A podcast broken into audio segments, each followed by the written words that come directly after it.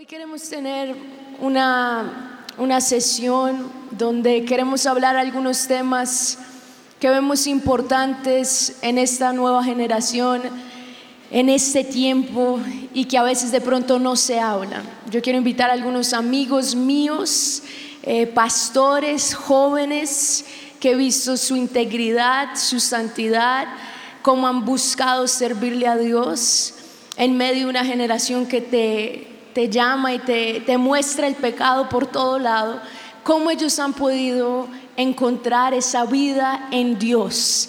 Y quiero que recibamos primero a los pastores de jóvenes de la Ciudad de México, Pipe, Felipe y Vicky Salamanca. Recibámoslos con un fuerte aplauso, bien fuerte. A ver, ¿dónde están los de México? Muy bien. El otro año van a ver más, ¿no? ¿Sí o no, Pipe? Y también quiero que invitamos a la pastora de jóvenes de Chile, de Somos Uno Chile, a la pastora Jenny Pérez, con un fuerte aplauso. Bien fuerte. Jenny todavía es soltera, entonces algún candidato, hable conmigo. No, mentira. Bueno, Jenny, Pipe, Vicky, qué alegría que están aquí con nosotros. Eh, sabemos que lo que Dios va a hablar hoy va a ser sobrenatural. Quiero empezar leyendo un texto antes de que cada uno hable, que está en Primera de Corintios, y quiero que todos me acompañen.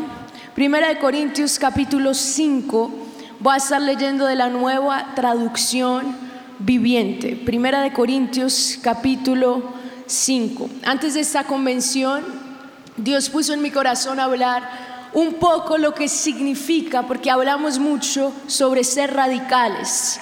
Entonces decimos, no, tenemos que ser radicales, tenemos que ser firmes. Pero el, Espíritu Santo me empezó a inquietar y me dijo, hija, muchos no saben lo que significa ser radical. A veces están haciendo algo que para ellos es normal, pero para mí no es normal. Entonces yo le, como que Dios puso eso en mi corazón y ayer, haciendo mi devocional, estaba leyendo Primera de Corintios 5 y fue como Dios me confirmó que debíamos hablar fuerte de este tema. Y miren lo que, lo que dice de la nueva traducción viviente. Pablo les escribe y les dice, verso 1, me cuesta creer lo que me informan acerca de la inmoralidad sexual que hay entre ustedes. Algo que ni siquiera los paganos hacen. Me dicen que un hombre de su iglesia vive en pecado. Y dice, con su madrastra. Ustedes están muy orgullosos de sí mismos. En cambio, deberían estar llorando de dolor y vergüenza y echar a ese hombre de la congregación. Aunque no estoy con ustedes en persona, sí lo estoy en el Espíritu. Y como si estuviera ahí, ya emití mi juicio sobre ese hombre. En el nombre del Señor Jesús, ustedes deben convocar a una reunión de la iglesia. Yo estaré presente en espíritu, igual que el poder de nuestro Señor Jesús. Y el verso 5 es muy fuerte. Dice, entonces deben expulsar a ese hombre y entregárselo a Satanás para que su naturaleza pecaminosa sea destruida y él mismo sea salvo el día que el Señor vuelva. Verso 6 termino con este. Es terrible que se jacten sobre dicho asunto.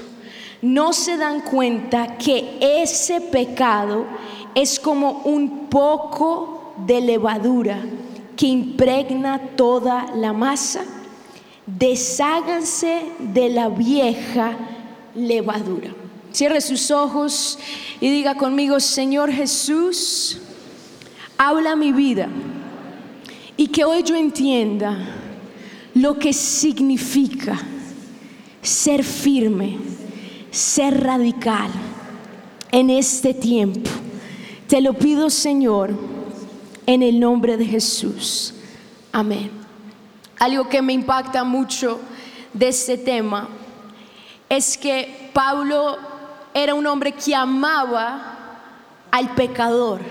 No amaba el pecado, pero amaba al pecador. Y yo les quiero hablar, es diferente cuando uno habla sobre los que están afuera en el mundo, que sabemos que están en pecado, sabemos que están en, en oscuridad. Pero Pablo en este capítulo está hablando a los que están en la iglesia. Él está hablando a aquellos, en la Reina Valera dice, que se llaman de hermanos, que se llaman de cristianos. Y el Espíritu Santo empezó a hablar a mi vida y me dijo, hija, mis hijos tienen que entender que yo los estoy llamando a ser radicales a ellos, los que están dentro. Los que están afuera no saben, los que están afuera están en pecado. Pero entonces, ¿cómo puedo ser radical? Ustedes ven, Pablo, leyendo esto, me pueden responder, ¿Pablo era radical, sí o no? Pablo era súper radical. Él decía, no, uno no puede tolerar el pecado dentro de la iglesia. Es una diferencia. Sabemos que el pecado está afuera, pero dentro, si yo veo, si yo identifico, yo tengo que primero conmigo mismo, por eso esto de confesar es ser radical. Pero yo veo que hay algunas áreas que de pronto no se habla, no se menciona y yo digo, bueno, ¿cómo yo puedo ser radical? No sé, el pastor Felipe, ¿qué piensas? Todos aquí, ¿cuántos aquí tienen redes sociales? Ok, en las redes sociales, ¿será que tenemos que ser radicales?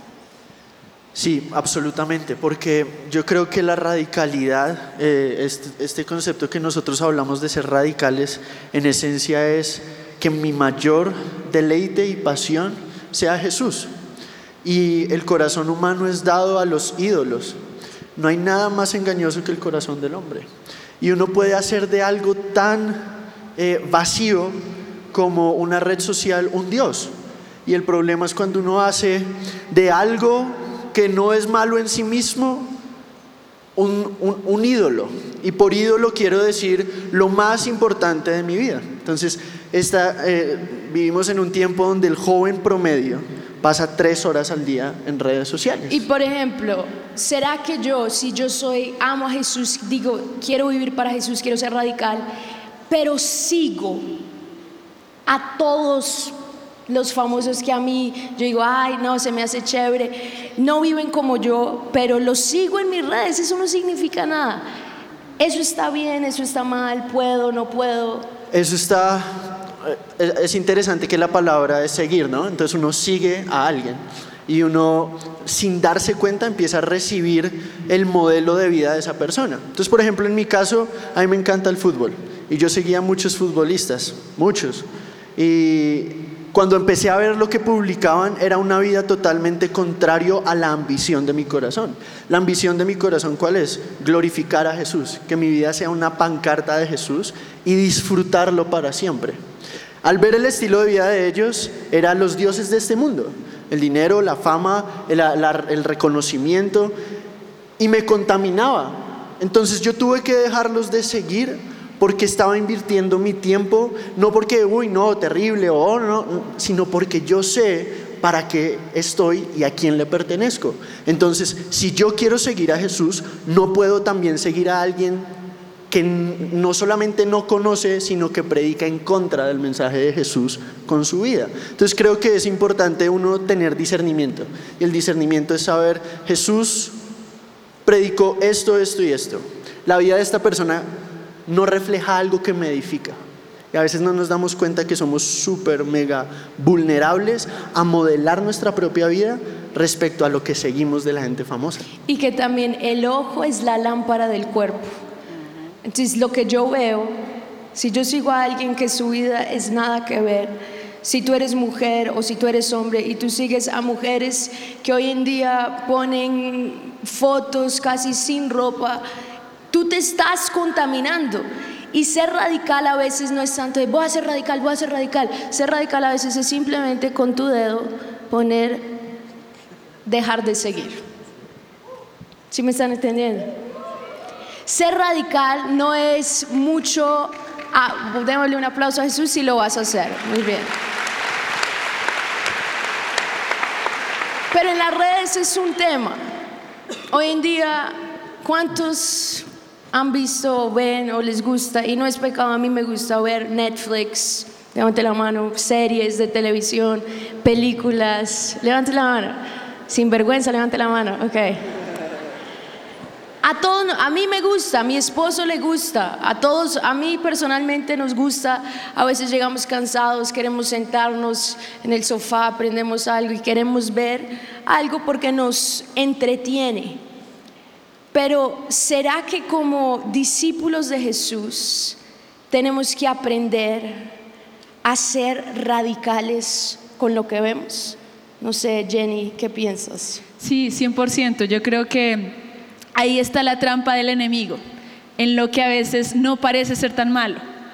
Entonces, a veces quizás estamos viendo una película y aparece una escena que no es tan mala, que quizás no es tan fuerte como lo que uno piensa, pero yo pienso que el enemigo empieza con algo muy poco y luego te va llevando siempre a lo más. Entonces yo siempre, desde que soy muy pequeña, mis papás, frente a cualquier escena, digamos, eh, de relaciones o de sexo, cualquier cosa, siempre tapar los oídos, adelantar la película y era pequeña. Pero yo siento que quedé con esa, con esa, mm, digamos, con esa enseñanza que aunque parezca ridículo a veces, como, ay, tienes 24 años y te tapas los ojos en una escena fuerte, no, eso no tiene nada. A veces esas cosas ridículas, a lo bien a uno lo guardan eso a uno lo protege de empezar a veces, no, no, yo, yo estoy bien, eso no me hace nada a mí y empieza como el enemigo a meterse en cosas súper sutiles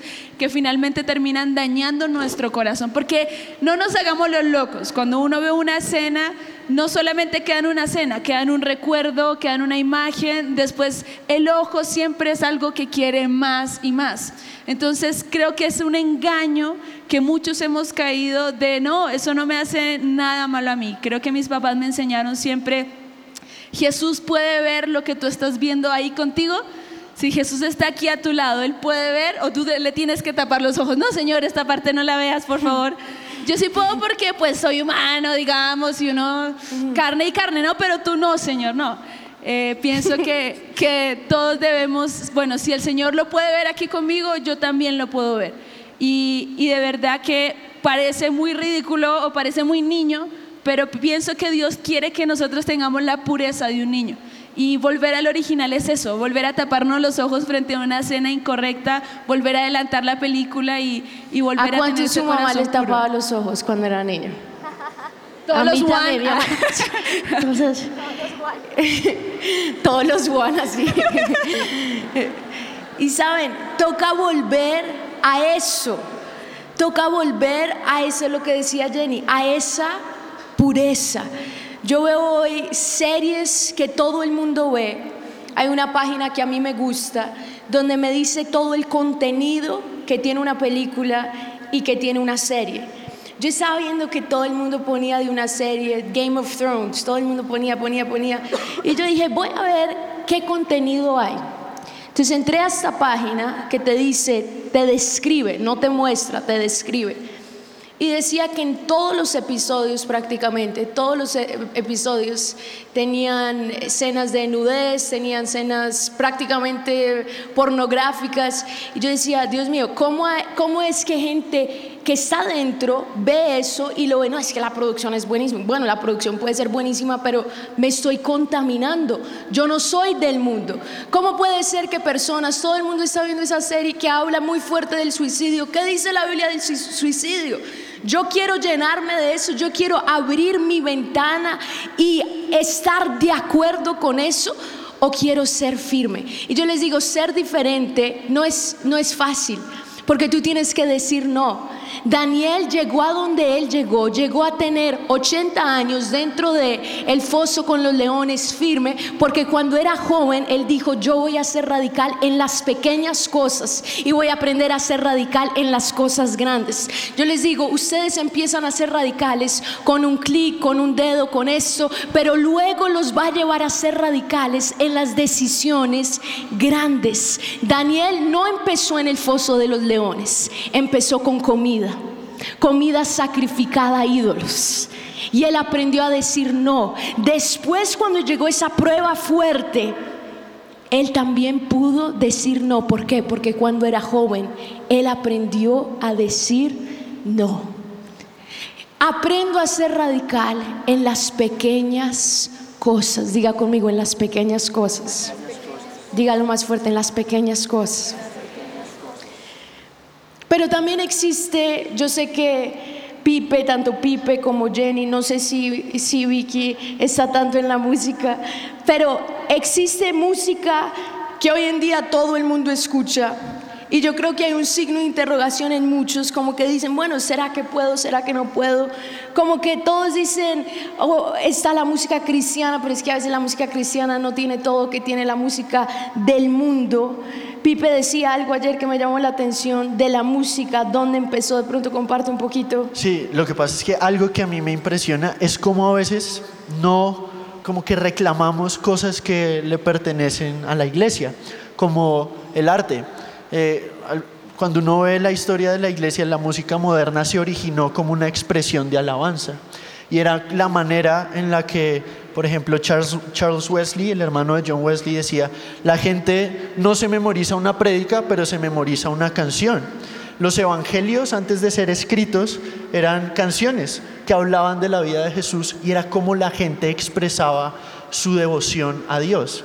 Y cuando oímos la música de hoy, es música que está buscando cantarle a algo, pero no tiene a qué y estamos como cristianos sentados teniendo al Dios de la majestad, creador de los cielos y de la tierra, y nos callamos la canción de nuestro corazón. Cuando la música se generó, el arte se generó como una expresión de un corazón que rebosaba con adoración. Y hoy lo que conocemos, por ejemplo, hay muchos cristianos intimidados porque la ciencia, eh, mal llamada ciencia de este mundo, se ha impuesto. Pero la ciencia moderna no empezó con los ateos. Empezó con los cristianos que dijeron, si Dios revela su belleza en la palabra, la tiene que revelar en su creación. Vamos a estudiarla.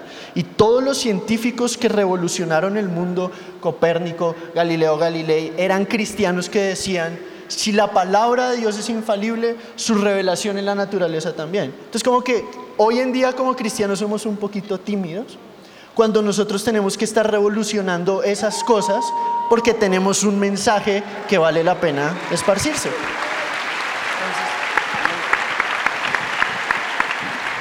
Me gusta mucho lo que dice Pipe porque no es callarnos, al contrario, Dios le dio esto a la iglesia. Escuche, el enemigo no es original. La música no empezó con él. El entretenimiento no, no empezó con él. El problema es que Él ha robado de la iglesia, pero Él nunca llegará a ser original. Eso está reservado para los hijos y las hijas de Dios. Y yo les digo, Dios nos ha dado algo tan precioso pero Él te va a poder usar en el arte, Él te va a poder usar en la música si tú aprendes a ser diferente, a ser radical, a no ser una copia del mundo, pero a ser un original, un hijo de Dios. Dale fuerte ese aplauso Jesús. Pero también hay un tema que es muy fuerte y es el tema ya de relaciones. El tema ya de, bueno, yo, el ser humano, Dios lo creó para tener comunión, pero el enemigo también intentó distorsionar eso. Y como yo, siendo joven, soltero, tal vez me encuentro en la edad de 13 a 17, buscando mantener esa pureza de 18 a 24, buscando bueno Señor, ¿quién será la persona? O de 25 a 33 clamando, Señor, manda a la persona. No sé. Pero, ¿cómo yo puedo ser radical en mis relaciones? No sé, Vicky, ¿cómo tú aprendiste esto? Bueno, pues precisamente ayer la pastora Sara eh, le contaba a unas amigas un poquito de nuestro testimonio con, con Pipe, mis sentimientos.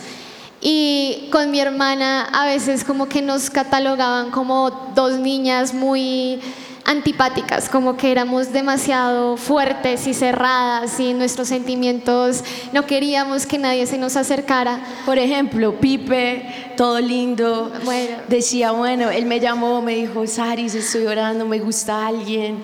Y los dos pues eran de mi célula. Y yo, ah, no, ¿quién? Me dice Vicky. Y yo los conozco a los dos, los quiero resto. Y yo, severo, ok, hazte amigo de ella. Entonces Pipe me decía, solo que está difícil. Porque yo le escribo como, hey, ¿viste el partido de Colombia o algo así? No sé, como para empezar conversación, ¿sabes? algo. Y la respuesta de Vicky, no, punto. Tres días después del mensaje. Tres días después. Entonces cuando ella dice que era un poquito así cerrada, es a eso Eso lo que, es, me, lo que se refiere. Y, pero hoy Majo eh, es mi hermana y ella compartía un poquito de una experiencia que nosotras vivimos cuando mi mamá falleció. Pero yo creo que en ese momento uno tiene que ser consciente, uno como joven vive muchos momentos de vulnerabilidad. Y en el momento en que mi mamá falleció, Dios a mí me habló fuertemente a ambas que la parte sentimental era algo que teníamos que cuidar. Nuestras amistades, nuestras relaciones, con quién nos relacionábamos y a quién le abríamos nuestro corazón. Y tal vez para la gente puede ser exagerado, pero una decisión que yo tomé es que yo no iba a tener ni siquiera una conversación sin que yo tuviera paz y que el Espíritu Santo yo supiera que estaba probando esa relación. Y yo creo que para mí eso fue lo que guardó mi corazón hasta que ya Dios confirmó que era Pipe la persona que él tenía para mí. Uh, amén. Pero mm, creo que también parte de eso es que la Biblia, más adelante en el siguiente capítulo de Corintios, Pablo dice, todo me es lícito, pero no todo me conviene. Y la siguiente parte dice, todo me es lícito, pero no me dejaré dominar de nada. Y creo que en esta parte de las relaciones, nosotros tenemos muchas pasiones y deseos interiormente, todos nosotros, creo que ustedes han escuchado esta historia del perro negro, el perro blanco, ¿no? Las dos naturalezas que están dentro de nosotros. Y dependiendo usted lo que alimente, es lo que va a ganar esa batalla. Y el ser radical específicamente en las relaciones, pero aplica en, la- en las redes sociales, en lo que veo, en lo que oigo, tiene que ver muchísimo con yo estar entendiendo que la gracia de Dios me faculta para vivir en otro nivel de libertad. Y esa libertad es santidad. ¿Y santidad en qué sentido? Que la santidad dice, Jesús decía, a ustedes se les enseñó que no debían matar, pero si ustedes odian a su hermano, les digo que ya cometieron homicidio. A ustedes se les enseñó que no deberían cometer adulterio o inmoralidad sexual. Pero Jesús lleva el nivel de santidad a algo más y dice, yo soy Dios de motivaciones y de intenciones. Entonces no solo es lo que tú haces, sino que delante de Dios lo que hay en tu corazón es una acción. Y Él no distingue lo que tú estás haciendo por encima de lo que hay eh, detrás, tu motivación. Y en las relaciones o en cualquiera de las áreas que hemos hablado es exactamente lo mismo. Jes- Jesús dijo, pero cualquiera que con su ojo siquiera codicia o mira a una mujer, les digo que de cierto ya pecó en su corazón. Y eso creo que es a lo que Jesús nos está llamando a ser radicales. ¿Qué es lo que hay en nuestro corazón? Pero es lo que dice Vicky, cuando uno entiende la cruz, hay libertad. No es como que uno vive esclavo de un pecado que está intentando dominarme. No, cuando yo entiendo eso, yo entiendo que el pecado no me domina. ¿Por qué? Porque Jesús destruyó el pecado. Pero si yo no entiendo esto, si yo no entiendo el principio básico de la cruz, voy a vivir toda la vida con esas dos naturalezas intentando dominarme. Yo les digo, cuando tú entiendes esto, para ti no es difícil vivir en santidad, es una alegría. Para ti no es difícil no pecar y es como que la vida cristiana no se trata de vivir todos los días que no peque hoy, que no peque hoy, que no peque hoy. No, la vida cristiana es cuando tú eres libre para servirle a Dios como un original en santidad. Por eso la Biblia dice que en el Edén Adán y Eva estaban desnudos y no se avergonzaban. ¿Por qué? Porque no había impureza. Porque la naturaleza pecaminosa no los controlaba. porque entendían que vivían con un propósito, glorificar a Jesús. Y por eso les digo hoy, dale un fuerte aplauso a Jesús. Pero saben, lo que decía Vicky es muy, muy cierto. Jesús llevó esto a otro nivel. Porque Él no habló de cometer, Él habló de el que, el que ve, el que mira a una mujer y ya en su corazón permitió algo incorrecto, ya pecó. Yo les digo, ser radical no es algo que las personas deben ver. Ser radical es algo que empieza aquí, cuando nadie te ve, cuando estás a solas. Es ahí donde se sabe si eres radical. Y en la etapa de los jóvenes que están de 13 a 17 años, levanten la mano todos los que son de Edge. Ok, muchos. Jenny, ¿será que ellos tienen que aprender a ser radicales en sus conversaciones, de mensaje de texto, de mensajes en Instagram? ¿Qué, cuál es, ¿Cómo puedo yo, si yo soy una joven de 14, de 15 años, ser radical en mis conversaciones? Bueno, yo, yo pienso que... No respondas, dice Pipe. yo pienso que de verdad es tan importante esto porque a veces venimos de una convención. ¿Cuántos Dios los ha sanado en esta convención? ¿Cuántos Dios los ha liberado en esta convención? Bueno, sé que Dios ha hecho algo muy grande en cada uno de nosotros, pero a veces en cosas tan pequeñas como malas conversaciones, como malas amistades, podemos perder todo lo que Dios ha hecho en una convención, en un encuentro, en una reunión, en años de formación. Está de repente el líder invirtiéndole el tiempo, eh, la administración, escuchándolo y simplemente por ir tras un deseo pierden todo. Y yo pienso que a veces esa edad es una edad muy vulnerable porque es la donde en el mundo ya han probado todo donde la influencia del mundo, donde los amigos de afuera, ellos ya están viviendo lo máximo de la vida según ellos, entonces lo máximo para ellos es salir, disfrutar, vivir la vida, Hakuna Matata. Y sí, y, es como una presión social. Y yo conozco jóvenes que crecieron en la iglesia, no sé si aquí hay gente que creció en la iglesia, que está en la edad Edge, ok, son varios y, a veces no queremos, digamos, eh, vivir lo que ellos viven, pero solo queremos ser parte de, de la onda en el colegio. Entonces, por querer ser parte de la onda empezamos a hablar cosas que sabemos que no están bien, solo porque quiero pertenecer a un grupo. Y por ahí empieza todo. Y la verdad es que es muy triste ver cuando algo que pudo haberse evitado desde el inicio termina en algo muy fuerte y muy difícil para alguien. Entonces, para mí la clave es cuando tú estás hablando con una persona, eh, ya sea por mensaje de WhatsApp, ya sea un amigo, una amiga, eh, etcétera.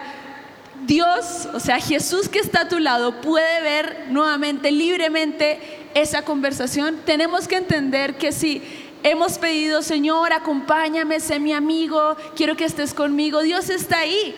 Pero cuántas veces nosotros lo echamos con nuestras conversaciones, volteamos el teléfono como cuando están con sus papás en la mesa y les llega el mensaje y tienen que voltear el teléfono porque no quieren que vean lo que les escriben sus amigos. Entonces, Dios, Jesús que está a tu lado, puede ver esa conversación que tú estás teniendo.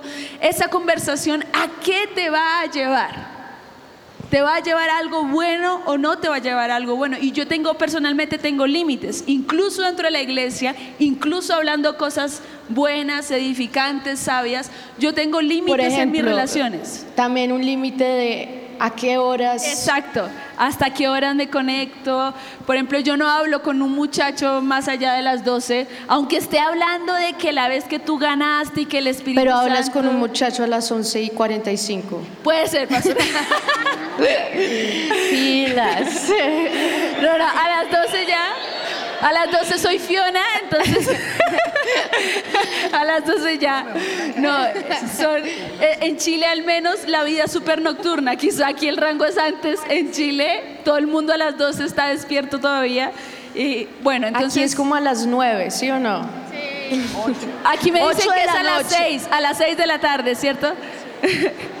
ok, entonces pienso que pequeños límites que uno se va estableciendo cuando está soltero, cuando están solteros, uh, disfrutemos esta etapa muchachos, aquí estoy rodeada de casados, grandes ejemplos, pero ¿Quién sabe si el otro año habrá otra silla ahí al lado? ¿Quién sabe? visualizando aquí. Pero, pero yo pienso que disfrutemos de tener amigos, de, edificarnos, de salir, de evangelizar, de pasarlo bien, de, de en el Señor. Yo creo que no hay mayor placer que hacer la voluntad de Dios, que esperar. Esperar no es, ay Dios mío, ¿cuándo va a llegar? Por favor, apúrate. No, es que tengo 17, me faltan 364 días para cumplir 18. No, muchachos, tranquilos. Yo les digo a mis primos, tranquilos, tienen 14 años. Yo a su edad me estaba intentando quitar la ceja recién. No estén pensando en eso. Tranquilos, Dios tiene su hora, su tiempo. Ese hombre, esa mujer va a llegar. Disfruten que no tienen hijos. Disfruten que, ¿sí o no? Ya va a llegar, es una bendición, yo lo sé. Pero hay que disfrutar todas las etapas. es verdad. pienso. Ahora, sabemos que Dios nos llama a ser diferentes, a ser, bueno, radicales. Y aquí en la iglesia es fácil, porque pues todos quieren.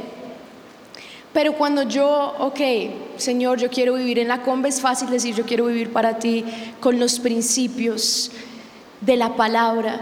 Y yo les digo, un joven original, la verdad, ¿qué es? Hay un verso que para mí lo define. El apóstol Juan dice, os escribo a vosotros jóvenes porque sois fuertes. Dios le ha dado al joven una fuerza, pero dice, porque la palabra de Dios mora en vosotros. Para yo ser un joven fuerte fuera de la iglesia, yo tengo que vivir bajo los principios de la palabra. Y hoy en día vivimos en una sociedad que la verdad está muy fuera de los principios de la palabra. ¿Cómo puedo yo ser firme, radical en una sociedad que necesita a Dios? Porque miren, escuchen, Pablo hablaba fuerte, ser radical, de cortar dentro de la iglesia. Si tú ves al, pero cuando tú vas afuera, si tú eres un estudiante y vas y tienes personas, compañeros que luchan con su ide- identidad sexual, que son, que se llaman homosexuales, gays. No es que tú no, me dijeron que yo tenía que ser radical, tú, él no conoce de Jesús. Tú sí, pero ahora, si tú estás dentro y tú estás luchando con identidad sexual y tú te estás dejando bombardear por el mensaje del mundo, de que tú naces y tú escoges, ¿ese es un principio bíblico? No. Ese es un principio, una ideología que el mundo nos ha intentado meter por series, por todo. Y nos dice, miren, ustedes escogen, es normal, son personas, sí, son personas, pero si yo soy hijo de Dios y yo soy diferente y yo vivo bajo lo que dice la palabra, ser radical es que yo no acepto esos principios para mi vida. Dios los va a salvar, yo voy a orar por ellos, yo voy a amarlos, yo voy, pero si yo dentro de la iglesia permito ese pensamiento de, ay, yo soy mujer, ¿será que me está gustando esta otra compañera? Porque veo esto en mi escuela, porque veo esto en esta película, porque veo esto en todo lado, porque lo vi el mes de junio, todo el mundo con mucho amor y son, ay, pero yo los conozco y son tan lindos, sí, pueden ser tan lindos porque son personas, son hijos de Dios, pero están lejos de Dios y tú estás dentro de la casa de Dios. Si tú dentro de la casa de Dios estás luchando con eso, yo te digo, tú tienes que ser radical. Tú no puedes consentir el pensamiento del enemigo que te dice, esa no es tu identidad. ¿Quién determina tu identidad? ¿La sociedad, las ideologías o la palabra de Dios? ¿Quién determina que tú eres? Es la palabra de Dios. Tú tienes que entender, tú tienes que ser radical con lo que el, lo que el enemigo, cuando yo digo el mundo, yo digo es el enemigo. Lo que el enemigo, porque Dios nos llamó a amar el mundo, a orar por ellos, a salvar el mundo. Pero el enemigo, la Biblia dice, Pablo dice, no saben que los santos van a reinar el mundo, entonces Dios nos va a llamar para gobernar algún día. Nosotros no es odiar al mundo, no, amarlos. Pero es ser radical contra Satanás, que intenta meternos cosas que están contrarias a lo que dice la palabra de Dios. Pipe, ¿qué dices tú a una persona que está luchando con eso? que ha luchado con esa identidad en la escuela, que empezó un pensamiento, que permitió cosas y está aquí hoy y está luchando con su identidad sexual. Yo creo que lo primero que Jesús hace con una vida es darle una identidad. Y lo peor que una persona puede hacer cuando conoce a Jesús es decir, lo que pasa es que cuando una persona dice yo soy gay, está diciendo que eso es lo que define su identidad. Pero yo quiero decirles algo. Ustedes en Cristo Jesús son más que sus instintos y son más que lo que su instinto dice que su sexualidad es. Una persona puede ser dada por naturaleza caída al robo, a, al, no sé, a la lujuria, a la mentira, todos nosotros luchamos con el pecado. Lo peor que uno puede hacer es hacer de ese pecado un ídolo. Y como cualquier otra lucha que yo tenga, yo no voy a definir mi identidad por lo que mis instintos dicen, sino por lo que Cristo hizo. Y lo que eso significa es cuando yo voy al libro de Génesis hay una libertad en confiar, que aunque de pronto sus instintos le puedan decir algo, usted tiene la libertad de decir, pero yo sé lo que Cristo hizo. Y nadie quiere mi bien como Él lo quiere. Nadie quiere lo mejor para mí como Jesús que dio su vida por mí en la cruz. Yo voy a confiar en su opinión. Entonces yo tengo un arma diaria para pelear en mi cuarto y decir, yo tengo victoria sobre mis instintos por el poder de la sangre de Jesús. Ya no tengo el espíritu de esclavitud, sino el espíritu de adopción por el cual mi alma clama, Abba, Padre. Y si soy hijo, por la sangre de Jesús, yo tengo el poder de decirle a mi cuerpo lo que el mundo no puede. ¿Usted sabe cuál es el acto revolucionario más increíble de un cristiano? Usted tiene un poder que este mundo no tiene. Es sencillo, pero este mundo no lo tiene. Es el poder de decir no. Cuando usted dice no, usted está ejerciendo su libertad como este mundo sueña y promete, pero no puede. Y cuando yo tengo, entonces, para resumir, ¿qué es lo que yo le diría a una persona que está batallando hoy con su sexualidad? Que usted es más que su sexualidad, que usted es todo lo que Cristo hizo, sufrió y llevó sobre sus hombros por usted en la cruz. Deje que Él defina quién es usted. Varón y hembra los creó. Él tiene un mejor plan. Aférrese a la cruz. Amén. Dale un fuerte aplauso a Jesús. Saben, no quiero demorarme más, la verdad quiero es orar.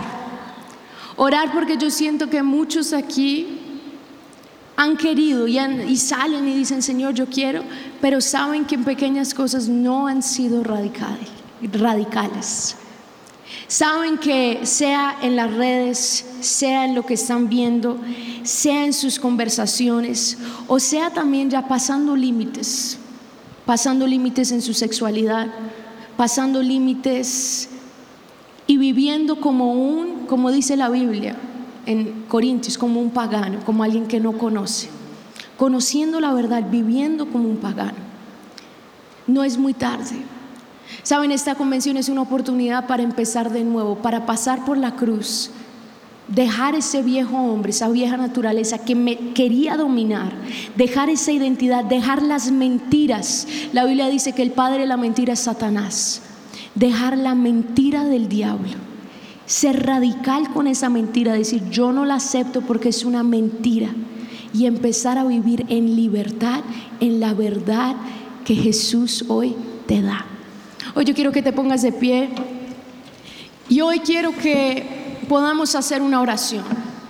La verdad no tenemos mucho tiempo, pero quiero que tú, ser radical no es emocional, es una decisión. Es una decisión, así como Wiki compartía que ella tomó una decisión de ni siquiera tener una conversación, ni siquiera continuar y consentir, porque empieza, yo les digo, las conversaciones que pasan los límites no empiezan pasando los límites. Empiezan como, ay, hoy, hola, todo bien, todo bien. Y cada día empieza, se empieza a pasar un poquito el límite hasta que cruzan la línea. Pero hoy el Señor te está diciendo, hijo, yo te llamo con un llamado santo y el precio es que tú vivas completamente para mí, así como Daniel. Daniel y sus tres amigos, Daniel no estaba solo, Daniel no tenía amigos paganos, Daniel tenía tres amigos que pensaban como él, que vivían como él, y él dijo, no, la Biblia dice que determinó Daniel, eso es ser radical, no contaminarse. La verdad es que la contaminación está afuera, yo puedo salir en mi celular, en todo lado, pero ser radical es, hoy yo me determino ser diferente, no contaminar.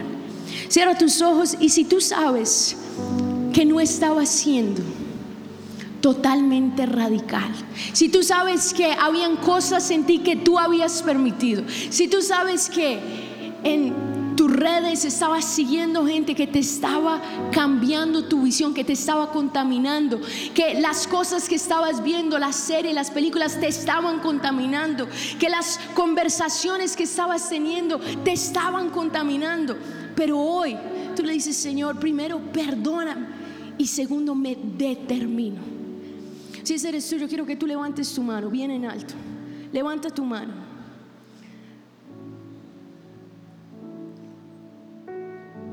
Voy a pedir el favor a Vicky que pueda orar, que pueda guiar a todos los que hoy van a ser como Daniel.